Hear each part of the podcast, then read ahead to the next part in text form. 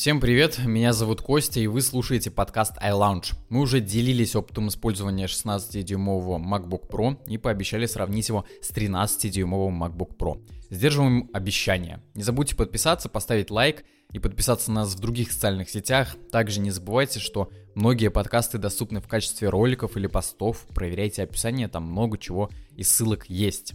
Начнем с внешних отличий. Их практически нет. Понятно, что ноутбуки абсолютно разные по размеру. 16-дюймовый ноутбук против 13,3-дюймового. Рамки у новинки поменьше, но самое ключевое – вес. Ноутбук поменьше весит 1370 грамм, а вот большая прошка уже ровно 2 килограмма. Это действительно существенная разница. Если вы много перемещаетесь по городу в общественном транспорте, и первый пункт при выборе ноутбука – портативность, то 16-дюймовый MacBook Pro точно не для вас. Но, как говорится, за большой дисплей нужно платить. И в данном случае это именно компактность устройства. 16-дюймового дисплея хватает для большинства рабочих задач. И дополнительный монитор многим даже не понадобится. Если вы, например, работаете с графикой, видео, фото, занимаетесь программированием и еще какими-то другими профессиональными задачами. Ноутбук большой, особенно в поездках, когда у вас нет возможности расширить рабочее пространство дополнительным монитором, 16-дюймовая прошка намного выигрышнее. Касательно характеристик дисплея, цифры вы можете посмотреть в нашем ролике или в статье, но все-таки я их озвучу. 13-дюймовый MacBook Pro, разрешение 2560 на 1600 пикселей, плотность 227 точек на дюйм, цветовая гамма P3, технология True Tone и яркость 500 нит. 16-дюймовый MacBook Pro отличается только разрешением 3072 точки на 1920, плотность 226 точек на дюйм. Да, разница есть, но вы ее не заметите вообще никак. Идем дальше. Главное, на мой взгляд, изменение в 16-дюймовом MacBook Pro – это клавиатура. Проблемная бабочка наделала много шума, и от нее решили отказаться, вернуться к ножничному типу, но доработать его. За основу взяли Magic Keyboard второго поколения, уменьшили ход клавиш до 1 мм, сделали ее тише и все. Клавишу Escape сделали физической. Наконец-то. Новая клавиатура не будет ломаться от каждой неудачной попавшей крошки, поэтому за надежность можно не волноваться. А что касается тактильных ощущений, если вы на протяжении нескольких лет работали за бабочкой, готовьтесь заново привыкать. Пропал громкий звук, нажатия ощущаются абсолютно по-другому, и первое время будет ну очень непривычно набирать текст со стандартной для вас скоростью. Изменения в лучшую сторону, без сомнения, но нужно время для привычки. Для ноутбука стабильность очень важна, особенно когда это касается клавиатуры, трекпада и дисплея.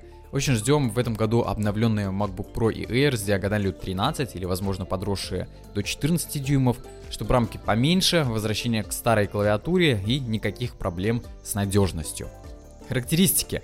Для сравнения берем самые базовые доступные версии ноутбуков с официального сайта Apple. 13-дюймовый MacBook Pro обойдется в 1300 долларов США – а за 16-дюймовый ноутбук придется выложить сильно больше – 2400 долларов.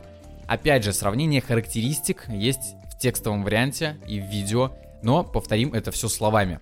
13-дюймовый MacBook Pro в базовой версии получил 4-ядерный процессор Intel Core i5 8 поколения с тактовой частотой 1,4 ГГц, встроенная графика Intel Iris Plus Graphics 645, 8 ГБ оперативной памяти и 128 ГБ SSD для хранения данных – тачбар, кнопка включения со сканером отпечатков пальцев, Touch ID и два порта Thunderbolt 3.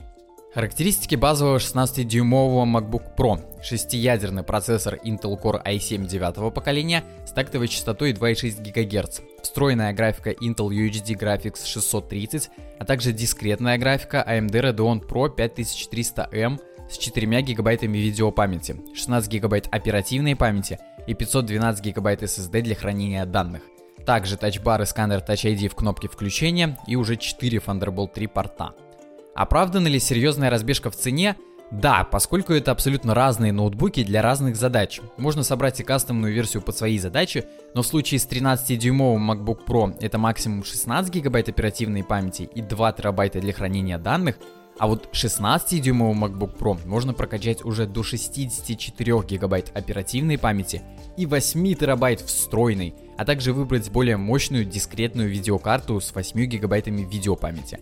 Это серьезная разбежка, если вы работаете с видео, то, конечно же, лучше выбрать 16-дюймовый мощный MacBook Pro, который с легкостью может вам заменить даже стационарный iMac в дороге или в каких-то других ситуациях. Если вы работаете с почтой и текстом, редко обрабатываете фотографии и видео, то более мощный 16-дюймовый MacBook Pro вам просто не нужен. Как задел на будущее и универсальное устройство для всего, да, альтернативы просто нет. Показатели автономности можно не сравнивать. Первенство за 16-дюймовый MacBook Pro из-за объема батареи. Что вам нужно знать? В ноутбуке установлена максимально разрешенная батарея на 100 Вт. Почему максимально разрешенная? Американское законодательство не разрешает брать на борт самолета ноутбуки, батарея которых больше 100 Вт. Вот все. Что впечатлит владельцев 13-дюймовых MacBook Pro, так это звук и качество записи на встроенные микрофоны. Конечно, серьезная разбежка. Если вы, например, озвучиваете ролики и даже хотите записать подкаст, то вам хватит стандартного микрофона MacBook Pro 16. Все-таки 13 чуть-чуть хуже. Звук также сильно прокачали, система и 6 динамиков выдает широкое стерео, а два низкочастотных динамика с подавлением резонанса значительно снижают вибрацию. Нужно один раз услышать, чтобы влюбиться в звук 16-дюймового MacBook. Для сериалов и фильмов в дороге просто безоговорочный вариант. Подводим итоги сравнения. Главные преимущества 16-дюймового MacBook. Клавиатура, которая не подведет, большой дисплей, которого хватит для любых задач – и это абсолютно мастер в путешествиях и работе вне дома, офиса. Автономность, сильно улучшенная мощность и очень крутой звук и микрофон. Минуса 2, которые являются уже плюсами 13-дюймового MacBook Pro. Это цена и компактность. Если позволяют финансы, вы хотите и понимаете, зачем вам нужен ноутбук за 2400 долларов, вас не смущает, а наоборот привлекает размер дисплея, смело берите и живите в счастье, гармонии и благополучии. Если же вы находитесь в постоянных перемещениях, нужно быстро достать ноутбук и отвечать на сообщения, берите 13-дюймовый MacBook Pro, а лучше подождите обновленной версии, которую, по слухам, представят уже в первой половине этого года. Если у вас уже есть 15-дюймовый MacBook Pro, обновляться не обязательно, особенно если с клавиатурой никаких проблем нет, она вас устраивает. Оставайтесь на этом поколении, все остальные изменения это приятный бонус, но точно не причина для того, чтобы выкладывать 2500. Напишите, что вы думаете про новый MacBook Pro в комментариях. Вы слушали подкаст iLounge. Меня зовут Костя. До скорых встреч.